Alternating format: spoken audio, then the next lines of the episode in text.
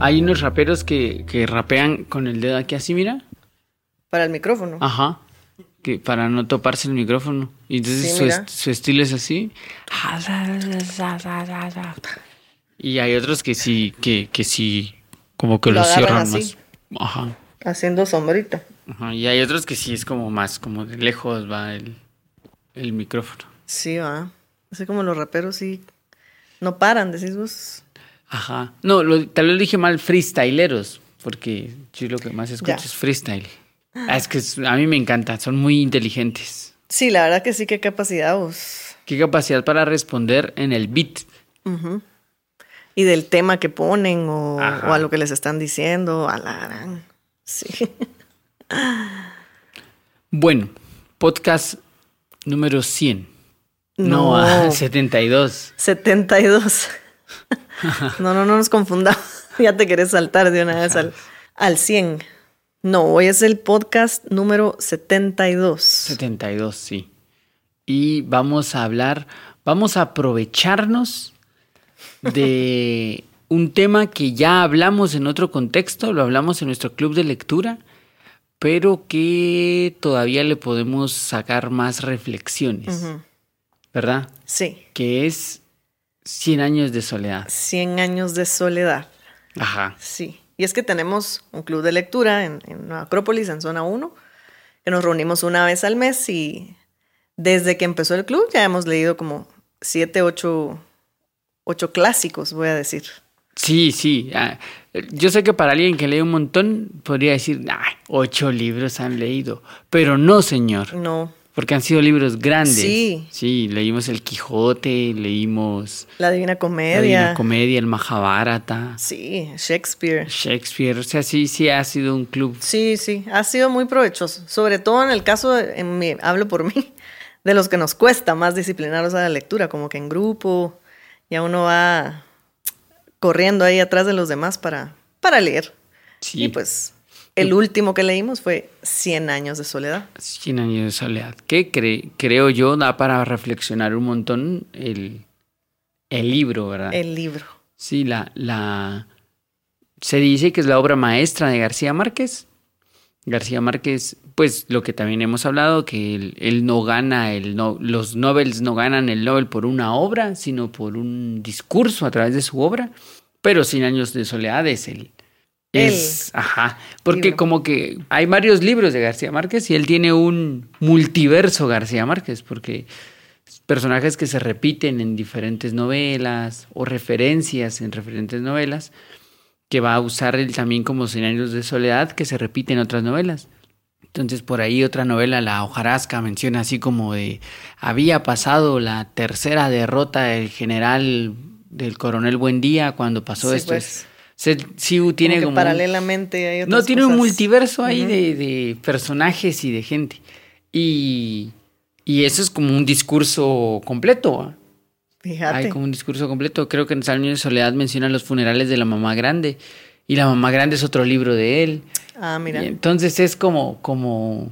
bien pensado. Sí, él genera un discurso bien hilado. Sí, pues, Ajá. eso, eso sería. Entonces, pero Cien años de soledad va a ser como su libro, porque es, es un libro muy bien escrito, pero también es como que destaca esta sensación, este movimiento que se va a llamar el realismo mágico. El realismo mágico. Ajá, es a través de este libro donde el realismo mágico se, Surge o se No. populariza. se, Se empieza a usar. se manifiesta de mejor manera porque hay más ejemplos de realismo mágico en Cien años de soledad. No es en donde aparece por primera vez, ni es en donde deja de aparecer, sino que García Márquez en la novela lo logra mezclar muy bien Sí, y tan cotidiano, tan normal, que en el libro hay muchas escenas que son normales, sobre todo en el principio, para los personajes, que para lectores como, ¿qué? ¿Qué es- ¿de qué está hablando? ¿Cómo así que están? Y nadie se asombra en el libro de las cosas que suceden. ¿no? Así, una persona se puede ir flotando al cielo y a nadie le genera como nada, sino como...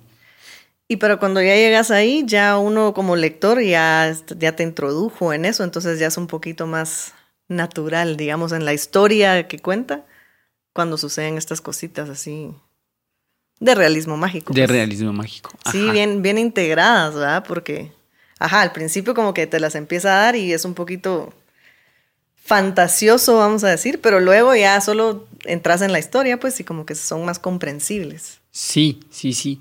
Y bueno, pues el libro, vamos a, a- a comentar cositas.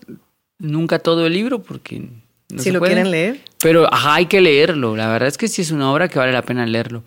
Sobre todo porque creo que el- como uno de los temas centrales del libro, donde genera toda la discusión del libro, es sobre todos los tipos de soledad que existen. Ajá. O sea, García Márquez va a plantear las diferentes formas de la soledad. La soledad acompañada, la soledad soledad, la soledad del odio, la soledad del rencor, la soledad del pasado, Ajá. La, la soledad del, del vicio, la soledad del exceso, como todos los tipos de soledades. Sí. Y lo que hace es que a través de una familia, que son los buen día, él manifiesta todos los tipos de soledades que existen. Y que esta familia realmente está unida a través de una modalidad de soledad. Sí. Que de alguna manera se...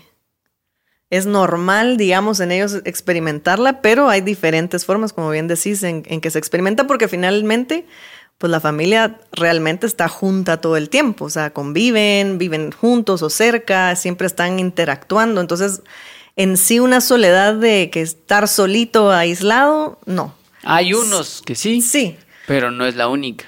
Ajá, pero hay muchas formas de, de sentirse solo, digamos, que, que se muestran ahí en, la, en el libro. Y es bien interesante cómo puedes empezar a entender otros tipos de soledades que tal vez no las calificabas como soledad, digamos. Como por ejemplo eso que hablabas de la soledad por rencores y, esta co- y esto, sí, eventualmente terminan aislando a los otros o ellos aislándose de los otros. O sea, es interesante entender, sí, que en torno a eso van todos de Ajá. distintas formas. Sí, que todos tienen un diferente tipo de, una diferente tipo de soledad y en la diferente tipo de soledad se van vinculando de diferentes formas, ¿verdad? Pues en resumen el libro cuenta el origen de un pueblo que es Macondo, Macondo. y el o- bueno, no importa, ¿verdad? Vamos a voy a tener que dar spoilers Sí. de cosas porque si no como Spoiler alert. Ajá. A partir Pero de no, no pasa nada si uno lo sabe, porque lo interesante del libro no es el inicio y el final. Lo interesante del libro es la historia en sí. Y cómo la cuenta. Ajá, entonces es la- el origen de un pueblo, el auge del pueblo, la decadencia del pueblo y la destrucción del pueblo. Sí. Todo se desarrolla en este pueblo llamado Macondo. Sí, y que digamos que todo eso también es un poco simbólico de la familia. Sí, porque todo empieza con una familia. Una familia. los Buendía. Los Buendía deciden irse. Uno de ellos, el, el- el fundador, decide irse del el pueblo donde vivían porque tuvo una pelea con alguien. Y desde ahí empieza el, la parte de realismo mágico, porque eh, tuvo una pelea con alguien que se burlaba de la relación que él tenía con su esposa. Y él, en medio del ataque de ira, lo mató. Y entonces el fantasma Sí. llegó a estar ahí con él porque no tenía dónde irse y porque lo había matado. Y entonces el fantasma le dice que para darle paz debería de irse. Debería de irse del A pueblo. otro lado. Y él dice, bueno, te debo eso por lo menos, ¿verdad? y se va con un grupo de emprendedores y en medio de la selva forman Macondo. Macondo, lejos de todos. Al inicio es bien difícil imaginarse la geografía de este pueblo porque da la sensación de que no hay nada cerca, nada, nada, nada, nada cerca. Y ellos mismos no saben nada. Sí, porque creo que quería llegar a un lugar y al final como que ya no llega hasta allá, sino que dice aquí, aquí, hagámoslo. quedémonos. Y de ahí eh, este pueblo empieza a crecer como aislado. La novela no tiene un tiempo en sí, salta en el tiempo. Es difícil imaginarse la época en donde está fundada, porque tiene saltos de tiempo y cosas así. Sí. Y entonces aparecen unos personajes que son bien importantes en el libro y es que hay una comunidad de gitanos que llegan al... van como de pueblo en pueblo ofreciendo sus productos... eh, sus artificios. Ajá, pero eran así como innovadores. Ajá, sí, artificios que inventan ellos y que le venden a la gente así en los pueblos y que la gente les cree. Y específicamente el patriarca de la familia es el que más le encantan ese tipo de cosas. Y se hace amigo de un personaje que también va a ser bien importante, que es Melquiades. Melquiades. un alquimista ahí que sabe mucho, mucho del mundo. Y estos como gitanos son la ventana hacia el mundo. Les vienen a contar de lo que sucede, les dan libros, les Sí. cuentan de pueblos maravillosos y ciudades maravillosas. Y pues la gente está Sí. así maravillada estos señores. Estos gitanos, digamos, como puerta de acceso hacia el lugar de... Sí, hacia la llegada de ellos, van a empezar como a abrir la puerta a todo lo que sucede. El, de ahí vienen los hijos, que también van a tener acceso a los gitanos. E incluso el, eh, el coronel Buendía. Así inicia el, el libro, él recordando el día en que lo llevan hacia con los gitanos Ajá. a conocer el hielo. A la, a la feria. Ajá, porque ellos llevan cosas así bien raras, Sí. entre esas el hielo. Y eso como que les impresiona a todos, la idea del hielo, porque nunca habían visto hielo. Y el día que lo van a fusilar, lo primero que viene a su mente es Ese día. ese día. Y así, digamos, el libro se va como abriendo a, a esta generación de hijos y los hijos a hijos y sus relaciones. Pero la novela va a estar marcada por una ciclicidad, ¿sí? se va a repetir mucho. Eh, y empieza todo con el- la repetición de los nombres. Los nombres, ajá. Todos se llaman José Arcadios o todos se llaman Aurelianos. Aurelianos, sí. Sí, de la línea masculina, de Sí. la línea femenina. eh, Úrsula, que es la, la madre, decide que nadie se tiene que llamar como ella. Ajá. No, y entonces rompe el ciclo desde ese lado. Pero todas ellas van a tener también como la misma Sí. función, más o menos. Sí, porque al final, pues en el, en la dinámica familiar, digamos, pues entran también en ese ciclo, aunque no con el nombre, pero sí con los personajes masculinos también que, que sí tienen la, desde los nombres hasta un montón de otras cosas, pero digamos que se, ahí los José Arcadios y los Aurelianos van a, van a significar dos ramas, digamos, diferentes de, de tipos de, de vida o de formas de vivir. Y ella siempre, pues, un poco entre, entre esos dos, repitiendo también ciertas cosas. Y manteniendo, porque ellas son las que mantienen toda la casa y la Ajá. familia. Los otros están dedicados a sus cosas. Los José Arcadios se van a ensimismar y tener un carácter como apagado y metido. Y los aurelianos van a ser aventureros Sí. que salen al mundo y ese tipo de cosas. Ellos dos no podrían mantener una familia ni mantener una casa. Sí. Se necesita como la parte de la madre, que es Úrsula, que mantiene como esa línea. Pero lo interesante es que ellos, o sea, entre las cosas interesantes de esta soledad es que también se hereda esa Sí. soledad. Y que es- da la sensación de que se hereda a través del nombre. Nombre. Y recuerdo muy bien que en el club hablábamos un poco como que el nombre tiene un poder para poder Transmitir. transmitir cosas o heredar cosas. Cosa que en la tradición es así. Sí, el- la idea de que... y- no, y ahora lo han investigado más. Con todo esto de las constelaciones familiares Sí. y todo lo demás, se ha logrado ver que el heredar un nombre sí trae una carga psicológica y puede incluso determinar ciertas características de la persona. Sí, es increíble, pero digamos, en la actualidad se ve y que aún se hace, ¿verdad? El nombrar a alguien en honor a otra persona. ¿Y cómo se plantea en el libro? Que como decías, no es que tenga un tiempo específico de cuándo inicia o no, pero sabemos que fue hace por lo menos 100 años, ¿no? Que que es el título del libro.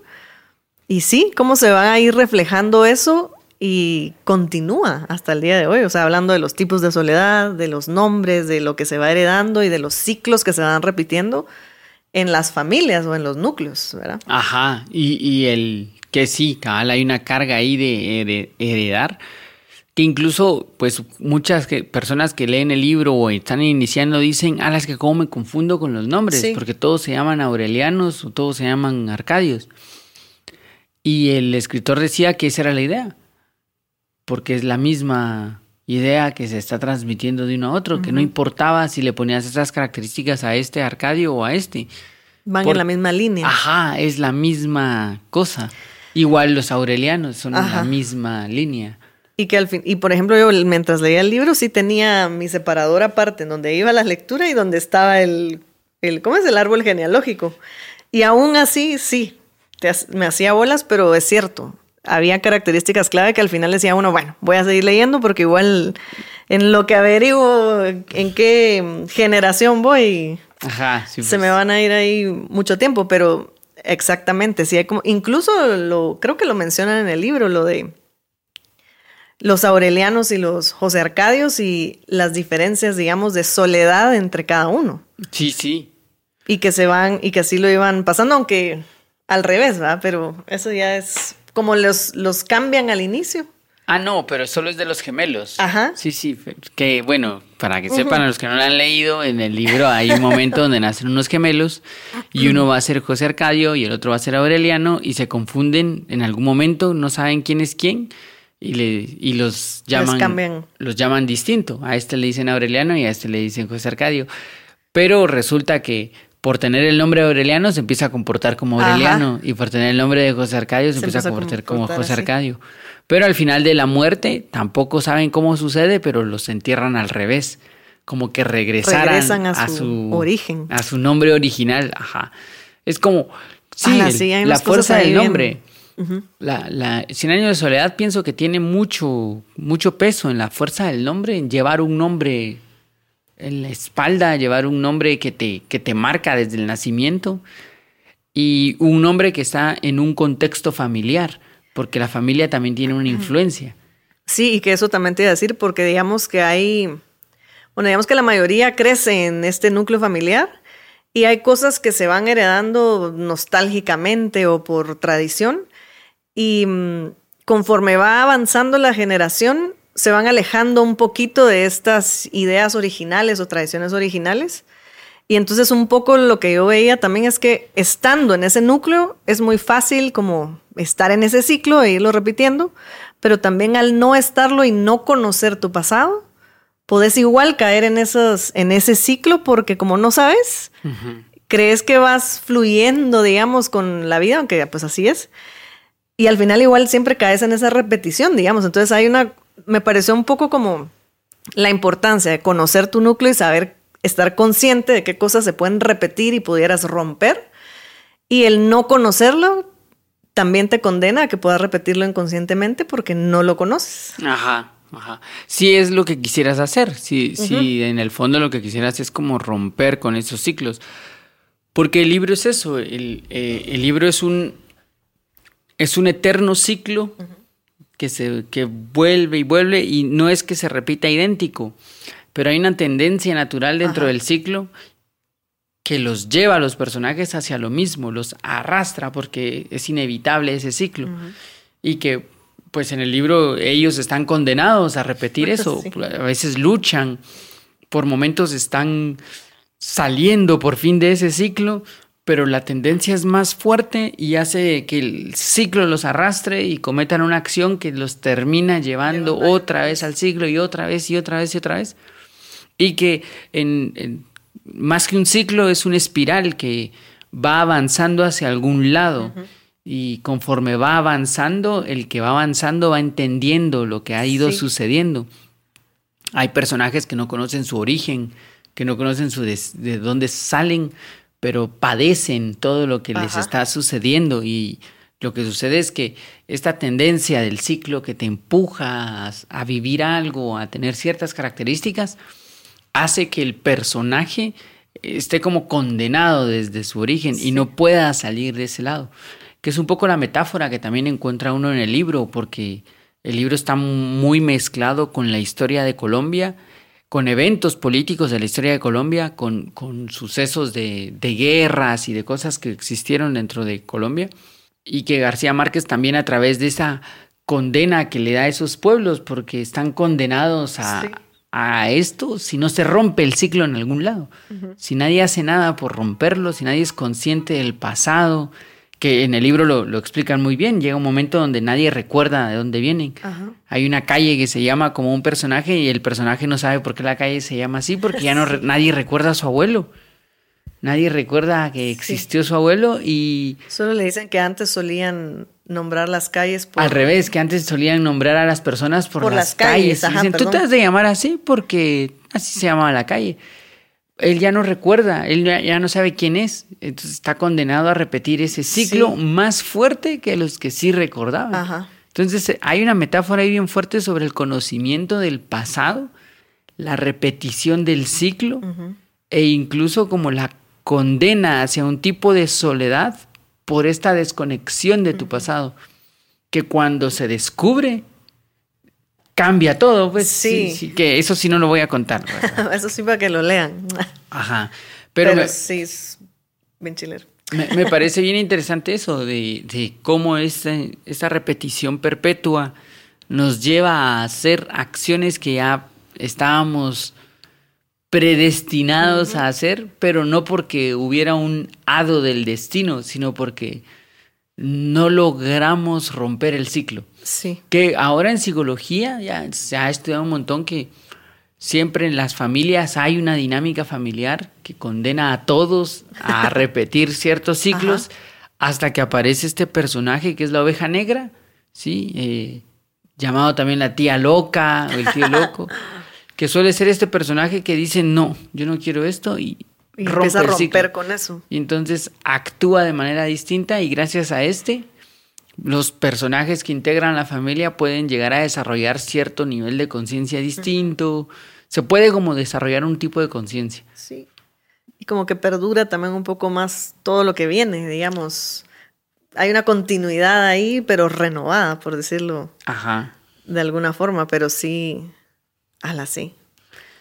Muy bonito el libro. A, mí, a mí me gustó, a mí me gustó mucho. Pero sí, mm, es bien interesante cuando, pues porque digamos que es una historia que se te está contando, no es como que él diga, ay, estos son los ciclos, estos son las soledades, sino que puedes ir interpretando esos símbolos, digamos, que él pone en el libro. Y aunque sean cosas que tal vez actualmente no se viven, de alguna manera uno se puede ir como relacionando a ciertas cosas por eso por las cosas que se van heredando, por el que quiere romper con el ciclo, por el que se, se aísla, digamos, por determinadas situaciones y cómo, y cómo se van alejando, digamos, de la, del inicio, digamos, de esta, ¿qué será? Eh, familia, de esta... Y sí, hombre, es bien, bien interesante poderlo transportar, digamos, a, a la actualidad y a cómo se vive actualmente en las familias y las cosas que sí se repiten, cosas que no estamos conscientes, cosas que, ajá, alguien hace conscientes para que a uno empiece a como hacerse, a reflexionarlas y a ver de veras, ¿verdad? Que venimos todos en, ese ciclo. Sí, que estamos condenados a, repetir esos ciclos. A mí, digamos, la, la, la novela me, me, gustó más ahora, yo la había leído hace años. Y pienso que no la había entendido, no, no, no entendido, porque uno entiende, sino que no la había reflexionado tanto. Sí, pues. también creo que cuando la leí, que era muy chavito, había un contexto histórico que tampoco conocía del todo, entonces no era tan fuerte para mí todo esto de la bananera y ese tipo de cosas, eh, que es otra forma de denuncia que hace, que hace el escritor a través de lo que le sucedió a Latinoamérica. Pero a García Márquez siempre le llamó la atención cómo Latinoamérica ha ido creando su historia de esa forma. Hay cosas que suceden en Latinoamérica que son un realismo mágico, ¿verdad? Que para nosotros son normales, son muy cotidianas y que, que ahora se expresa mucho en ese meme de imagínate vivir en Suiza y perderte esto. Y te muestran una cosa así que dices, qué loco, ¿verdad? hace poco había un video de un, hubo una lluvia en México y un tinajón de esos depósitos de agua iba en medio de la carretera, avanzando así, caminando así con medio del tráfico. Y decía, imagínate ir en Suiza y perderte este tipo de cosas. Es bien Latinoamérica. Eh, García Márquez ya sabía eso, ya, ya se había dado cuenta que Latinoamérica tiene una visión distinta de las cosas y que hay una parte ahí que pareciera chiste, pero es anécdota, es verdad. pareciera mágica. Ajá. Pero, ajá. Y él, él, claro, la lleva como un grado más grande, como que la explota un poco, como que la, la, hace más grande. Pero en el libro te dice eso, ¿verdad? Vivimos en un lugar en donde, en donde la sangre busca a su madre. Y es verdad, pero él lo ilustra así de un chorrito de sangre que se va buscando a la mamá y llega a los pies de ella y se va así como por toda la ciudad y llega a la casa de ella. Es una metáfora, claro, pero, pero en el libro te dice, sí, es que es así, es Ajá. verdad. O alguien tan puro, tan puro, tan puro que se va flotando al cielo. O, o una persona que, que se dice que no tenía corazón, que tenía el corazón vacío, que cuando se dispara no, se se, muere. muere. porque el corazón no tenía nada que le pudiera salir ahí. O Sí. Y que una, y ajá, que con lo que decís es una, sí, de alguna manera como se cuentan las historias, o sea, digamos los abuelos o bisabuelos de uno cuentan algunas cosas que pudieran sonar fantasiosas, digamos, pero que tienen su verdad ahí, solamente que, hay, una, hay un realismo mágico ahí que, que, que se vuelve mágico cuando lo cuentan, pero que sí hay una forma, digamos, en que se expresó en su momento. Y es que esa forma de contarlo de realismo mágico a través de una anécdota, de una historia, de algo, de una leyenda, eh, a nivel simbólico, psicológico en el ser humano, le es más útil al ser humano ese tipo de explicación como para conocerse a sí mismo que la explicación científica. Porque el problema de las explicaciones científicas es que han llevado al ser humano a perder sus vínculos simbólicos y le ha llevado a este a a este ¿cuál, cuál sería la palabra? como este sarcasmo generacional en donde ah, todo ah, porque hay Sí. una explicación de fondo detrás de esto. En cambio, desde las explicaciones simbólicas hay un hay algo interno del ser humano que se conecta más a esa explicación simbólica. Hace muchos años con mi hermano y mi papá nos eh, fuimos a un lugar en San Marcos que queda así súper lejos, ¿verdad? Que yo quería conocer, no me recuerdo bien por qué. ¿Por qué lo quería? No, creo que porque estaba yo en esa época que quería conocer lugares así como de brujería y eso. Perdón. Y entonces desde niño yo escuché de un lugar en donde la gente decía que se iban a hacer los grandes hechizos y que no sé qué. Y siempre me generó esa sensación de, ala, yo quiero ir ahí, ¿verdad? Ajá. Yo quiero ir ahí. Y entonces un- una vez le dije a mi papá que me llevara y mi hermano dijo, yo me voy con ustedes, vámonos. Pues. Y entonces nos fuimos, o no se fue mi hermano. No me acuerdo. Pero el lugar, imagínate, para llegar había un bus que pasaba los martes. Entonces, si Sí, no pues. regresábamos el martes, ya no podíamos regresar Sí, pues. el martes solo pasaba el martes. ¿Y por qué? Pues que la gente no tiene que estar volviendo ahí todo el tiempo. Y, o sea, de aquí de la ciudad capital para San Marcos son cinco horas. De ahí al lugar eran cuatro. Ah, la gran. Entonces ya es así como medio... Y el- es más, el, el lugar queda cerca de un pueblo que se llama Entre Nubes.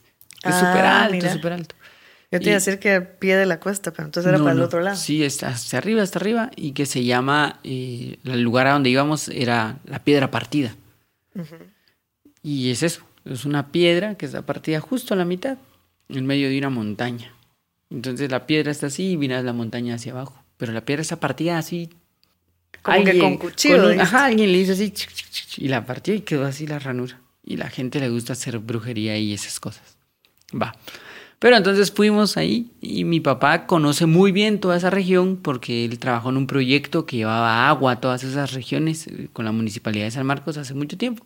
Entonces se sabe todos los lugares Sí, de, pues. no, esto está aquí, no sé qué. Y cuando llegamos, pues había gente que lo reconocía, como, ay, don Mario, no sé qué. Se llama igual mi papá. ¿no? Mira, hablando de, De los nombres. Y la cosa es que él preguntó por alguien y este le dijeron, no, fíjese que se murió de tristeza. Le agarró la tristeza porque se le murió un hijo y, y pues ya no salió, ¿verdad? Usted la tristeza. Ah, la gran, sí, sí. Ustedes hubieran hecho algo para sacarlo de ahí. Papá. pues lo intentamos usted, pero mire, él más se sumergía en la tristeza y al principio estaba bien y después caía otra vez en la tristeza. Se murió.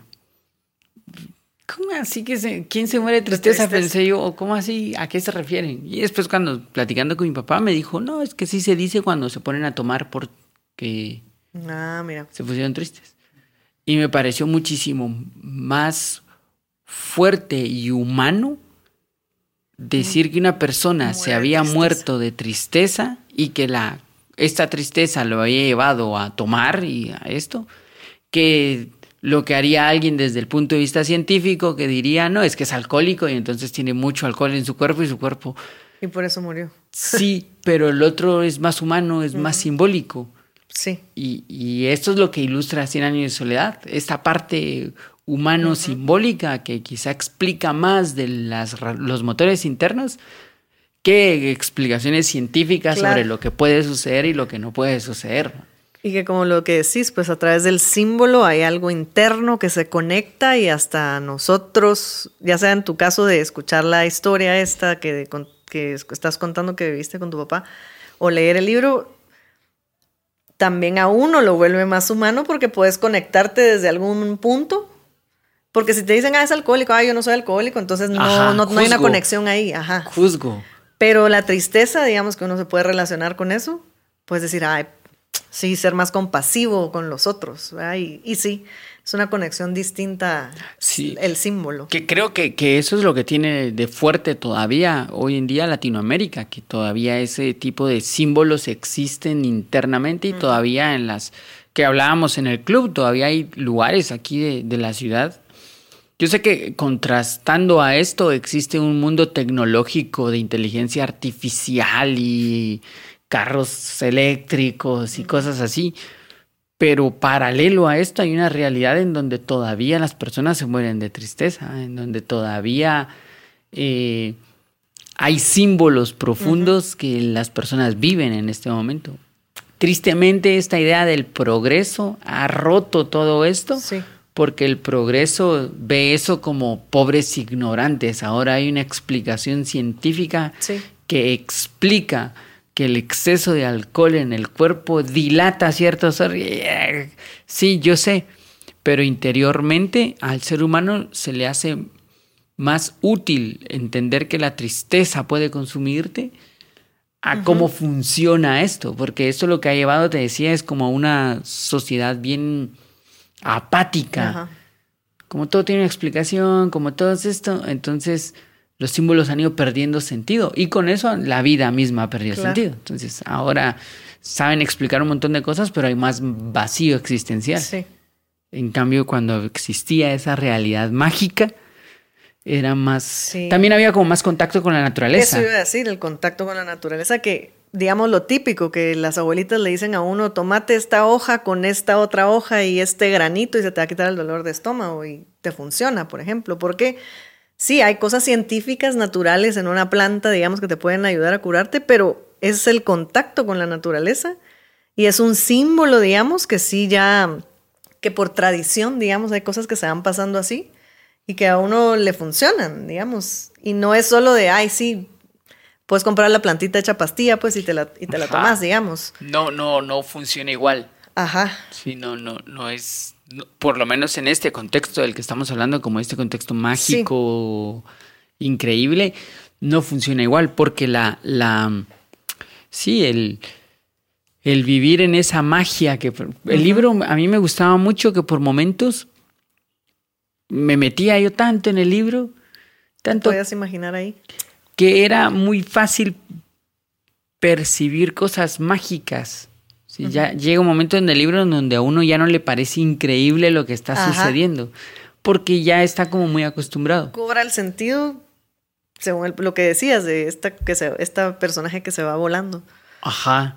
Toma sentido cuando conoces el personaje, cómo vivió, etcétera, etcétera. Así se va volando. Pues sí, ¿quién, quién puede irse volando? Alguien que está liviano, así como ella. Y fíjate que cuando yo era niño, cuando era yo bien pequeño, bien pequeño, tengo un recuerdo así vago de seis años, algo así. Eh, recuerdo que, mi hermano era bebé y te decían, quédate aquí, ahorita regreso, quédate aquí, para que el bebé no se caiga ni nada por el estilo, dame tres minutos. Y uno decía, ah, no, yo me quiero ir. No, me decían, porque las ánimas pueden venir por él, porque todavía no está bautizado tu hermano. Ah, mira. Y yo me quedaba como, y como nosotros vivíamos en San Marcos y el bosque estaba bien cerca, ¿verdad? Sí, mucho.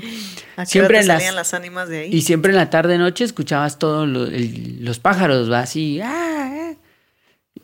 Y yo sí me sentía así de. Pues sí, las ánimas podrían venir.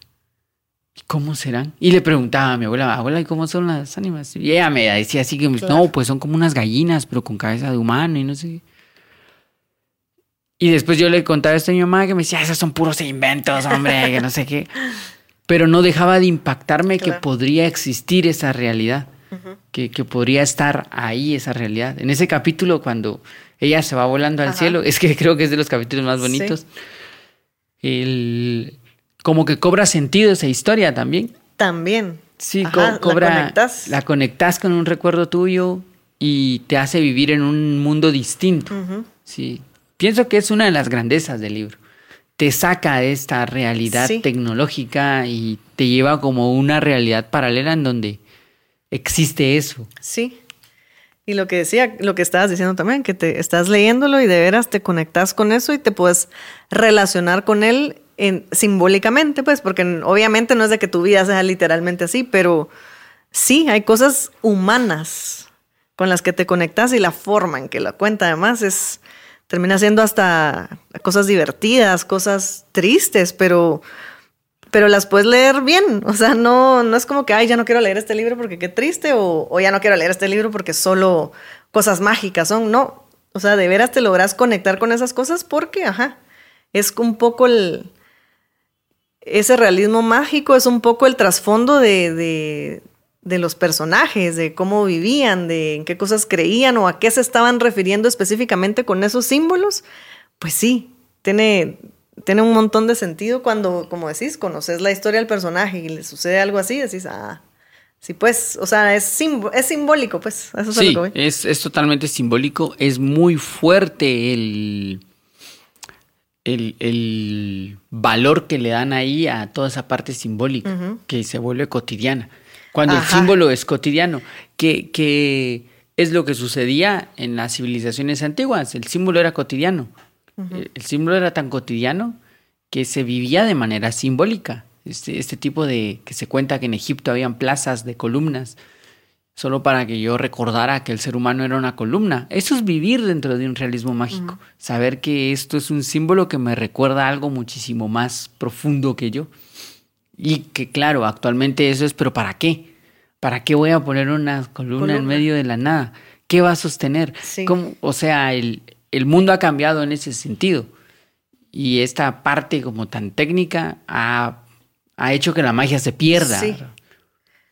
Sí, porque hay otra cosa que me gusta un montón en el libro y es, son los pactos que se generan.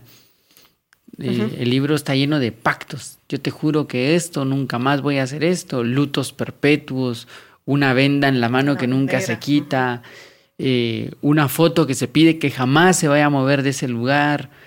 Eh, son como pactos sagrados que, que, conectan el pasado con el futuro y que se tomaban muy en serio.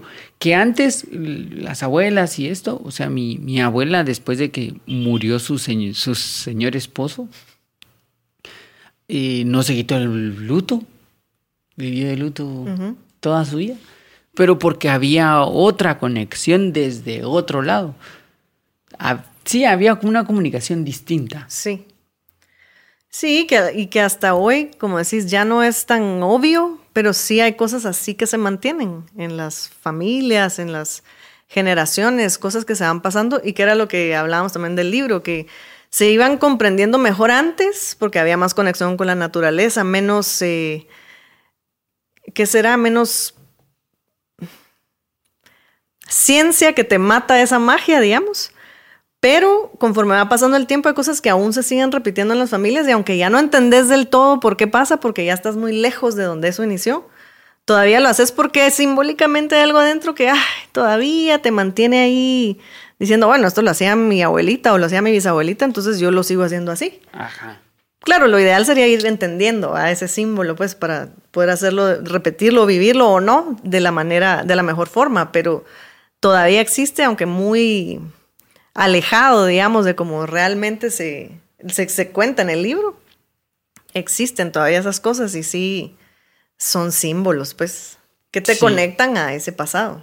Sí, que es necesario entender si quieres perfilarte hacia el futuro, si no solo vas a seguir otra vez la inercia de lo que la repetición, este ciclo que se tendrá que cumplir si no hiciste algo conscientemente. Sí. Pues estas son algunas de las reflexiones que podríamos hacer sobre 100 años de soledad. Hay muchas cosas más. La verdad es que sí es un libro que, que no habría que tomarse a la ligera, ni juzgar tan rápido, sino como más bien verlo, tratar de sumergirse en él, ver cómo funciona esta, esta soledad también, cómo funciona el estar condenado a una soledad si no conoces tu pasado. Ajá. A repetirlo también. A repetirlo, ajá. A, entender el poder que tiene las herencias, no solo físicas, sino psicológicas. y todo ese tipo de cosas, pienso que es interesante el libro. Y que son, como decías, bien propias de Latinoamérica, pues. Sí, yo no sé cómo funcionan. Si hay alguien en Europa que nos está escuchando, por favor, cuéntenos. Pero aquí sí es muy fuerte toda esta parte. Sí. Sobre todo el núcleo familiar, que es tan. Ahora no sé, pero sí sé que una o dos generaciones antes la familia era. Sí, bien. Demasiado dura. Sí.